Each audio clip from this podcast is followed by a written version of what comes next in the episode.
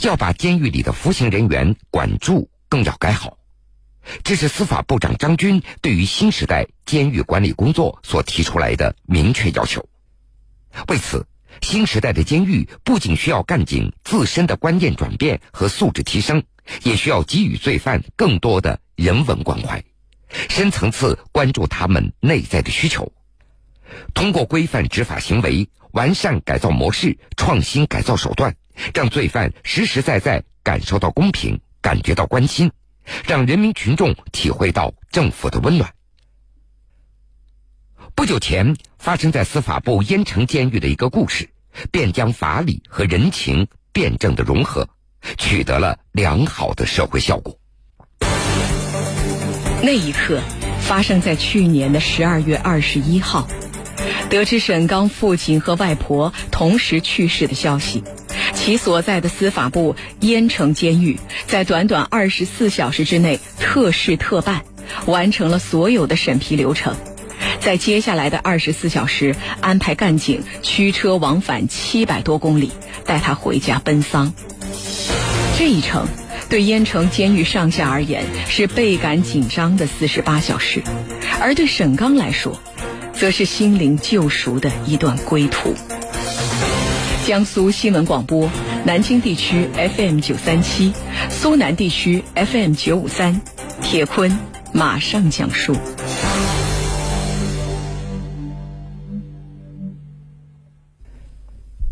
去年十二月十九号下午的四点钟，燕城监狱的狱外公开电话急促的响起。刑务处副主任江启清接起电话。一个女孩带着哭腔的焦急的声音传了进来：“我爸、我姥姥前一天一起去世了，求求你们让我哥回来看看吧。”打来电话的是罪犯沈刚的妹妹，父亲和外婆在两天之前几乎同时去世，家里人都非常希望沈刚能够回家奔丧。放下电话，张启清立刻报告了监狱领导。并在核实情况以后，通知了沈刚所在的第二监区。当天的代班领导正是第二监区的监区长杨艳峰。接到刑务处的通知，他的心情有点沉重。他一直在想，该怎么样把这个消息告诉给沈刚。杨艳峰他了解罪犯沈刚，入监八年多了，沈刚一直表现良好，再有四十多天。就要刑满释放了。在服刑期间，沈刚的母亲和两位叔叔也都先后离世了。作为家中唯一的男丁，沈刚曾经告诉过管教干部，说自己刑满释放之后回家最大的心愿就是能够在仍然在世的老人膝下尽自己的孝心。可是如今，姥姥和父亲同时去世的消息，对沈刚来说无异于晴天霹雳。考虑再三，杨艳峰他坚定了一个想法，那就是让沈刚回家奔丧。从这个想法产生到落实，只有短短的二十四个小时，但期间的每一分钟几乎都被监狱民警和领导的努力和担当给填满了。果然。当从民警口中得知自己又有两位至亲同时去世了，身材高大的沈刚当场就崩溃了，痛哭不止。为了防止沈刚发生什么意外，监区的干警几乎不间断的轮流和沈刚进行谈话。当时，副监区长胡喜和其他干部也深刻的感受到，如果不帮助沈刚解决实际上的问题，任何说教那都是苍白无力的。第二监区的民警翟永峰当天晚上值班。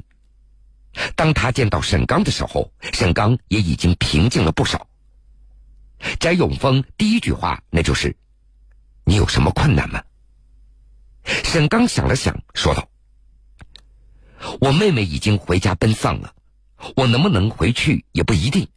我就想让我的老婆帮着我回家一趟，但是我现在联系不上她了。”这个好办，电话给我，我帮着你进行联系。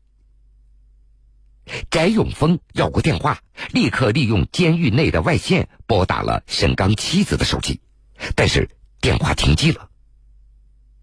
翟永峰还是不死心，他又找沈刚要来了他岳母的电话，接连拨打了五六次，终于接通了，并且最终联系到了沈刚的妻子。但是，让翟永峰没有预料到的是，沈刚妻子态度非常的坚决。以孩子生病为由，怎么都不愿意替沈刚回家奔丧。翟永峰当时就想了，得让沈刚自己和他的妻子谈一谈。按照监狱管理的规定，每个罪犯每个月只能够拨打一个亲情电话。但是沈刚的情况有点特殊，如果不让他把老人的后事安排好，一定会成为他心里永远过不去的坎儿。于是，监区就向监狱刑务处进行请示，刑务处当即批复，解禁，审批程序候补。得到上级的有力支持，翟永峰带着沈刚先后给他的妻子、舅舅拨打了电话。虽然最终仍然没有说服他妻子让沈刚回家奔丧，但毕竟把老人的后事操办也进行了托付，这也让沈刚的心里。踏实了不少。当翟永峰看到沈刚挂了电话，长长舒了一口气，他明显的感觉到沈刚焦虑的情绪已经有了缓解。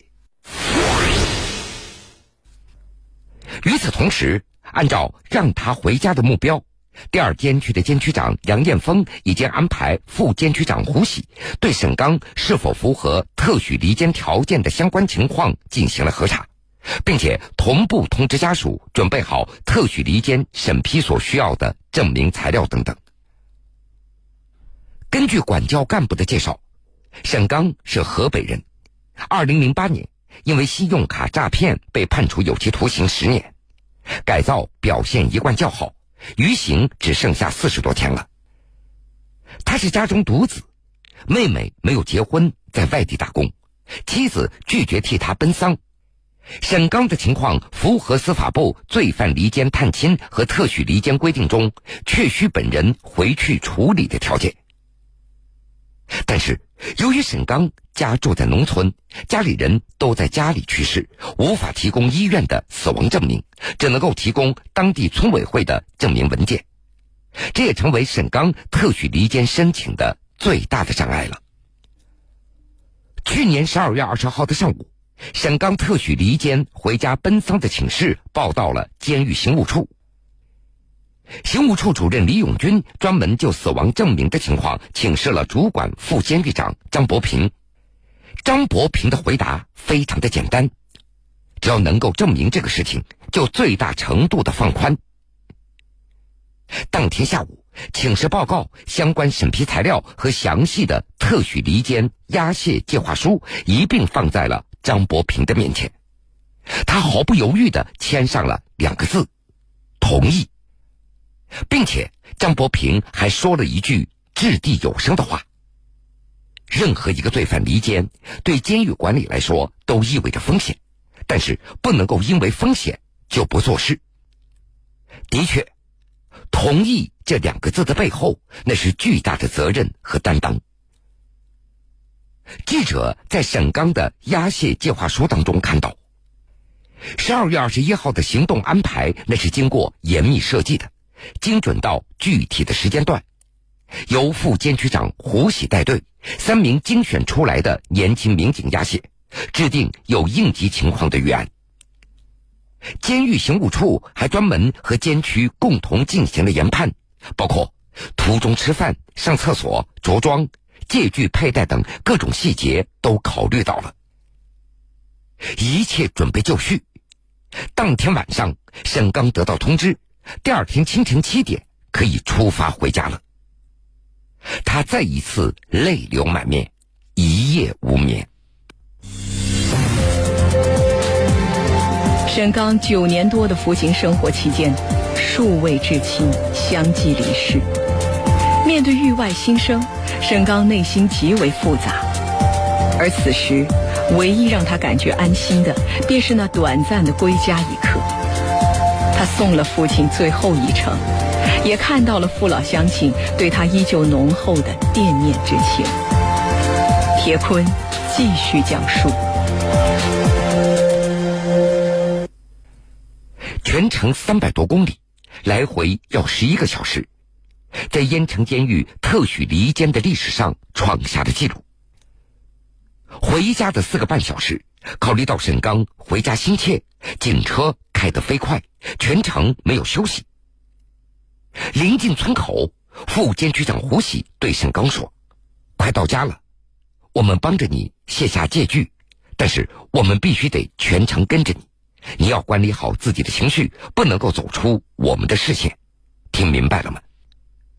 对这些要求，沈刚都一一表示同意了。另外，考虑到沈刚十年不曾回家了，监狱还专门给他准备了一件外套，在下车之前帮着沈刚套在了囚服的外面。警车停下来了，沈刚在民警的护送和乡亲们的陪伴下，一步步走进灵堂，见到父亲的遗体，沈刚放声大哭：“爸呀，说好了等我回来的。”我就剩下四十多天，你就等不了了吗？我错了，我错了。祭拜过父亲，民警又带着沈刚到同村的外婆家进行了祭拜。与两个老人见过最后一面，沈刚情绪也就慢慢的平静下来了。胡喜随即组织村里的长辈、村委会的同志和沈刚坐到一起，共同商量葬礼的后续事宜。并且专门还商讨了沈刚春节前回家的帮扶等这样的问题，希望村里能够对沈刚今后的生活给予支持和安置。能够在亲人的葬礼上见到沈刚，又看到了监狱干警为沈刚回家所做出的一切，村民们的感激也都溢于言表。村民们拉住负责押解的一些民警，一定要让他们吃上一口热乎乎的饺子。临走之前，一大波的村民老早就等在警车周围了，生怕错过跟民警的道别。这些都让干警们感受到了此行不寻常的意义。父亲的遗体被送上灵车，沈刚也和亲友告别了，和民警又踏上了归程。民警开到村口，沈刚突然发现，拉着父亲遗体的灵车就在警车后不远处。我能不能再看看我父亲最后一眼呢？听到沈刚的请求，胡喜当即下令停车，警车就停在了村口的丁字路口。鸣笛向灵车车队致意，一直到灵车从警车旁开过，一直到走远，一路奔波，回到燕城监狱的时候，天已经黑了。按照预案中一小时一通报的要求，监狱各级领导都时时刻刻关注着这一次特许离监。警车到达监区门口的时候，监区长杨艳峰早已等候在楼下了。见到杨艳峰，沈刚深深的鞠了一躬，说了一声：“谢谢你们，感谢监狱能批准我回家奔丧，解了我的心结。”也让我能够有勇气面对我的后半生。在得到沈刚安全回来的报告以后，所有在家的管教干部那悬着的心终于放了下来。主管副监狱长张伯平对记者说：“通过沈刚离开监狱回家奔丧这个事件，一方面看到了我们干警的责任和担当，那不是简单机械的执法，而是真心的在做人的工作。”为罪犯解决困难。另一方面，也更加证明了新时期随着罪犯对于公平正义、人文关怀等方面的诉求不断的强烈，监狱工作不能够再满足于不死、不跑、不出事的底线了，而是要按照管得好、教得好、不再犯的治本安全观的要求，通过严格规范、公正文明的执法，让每一名罪犯都能够感受到实实在在的。公平正义。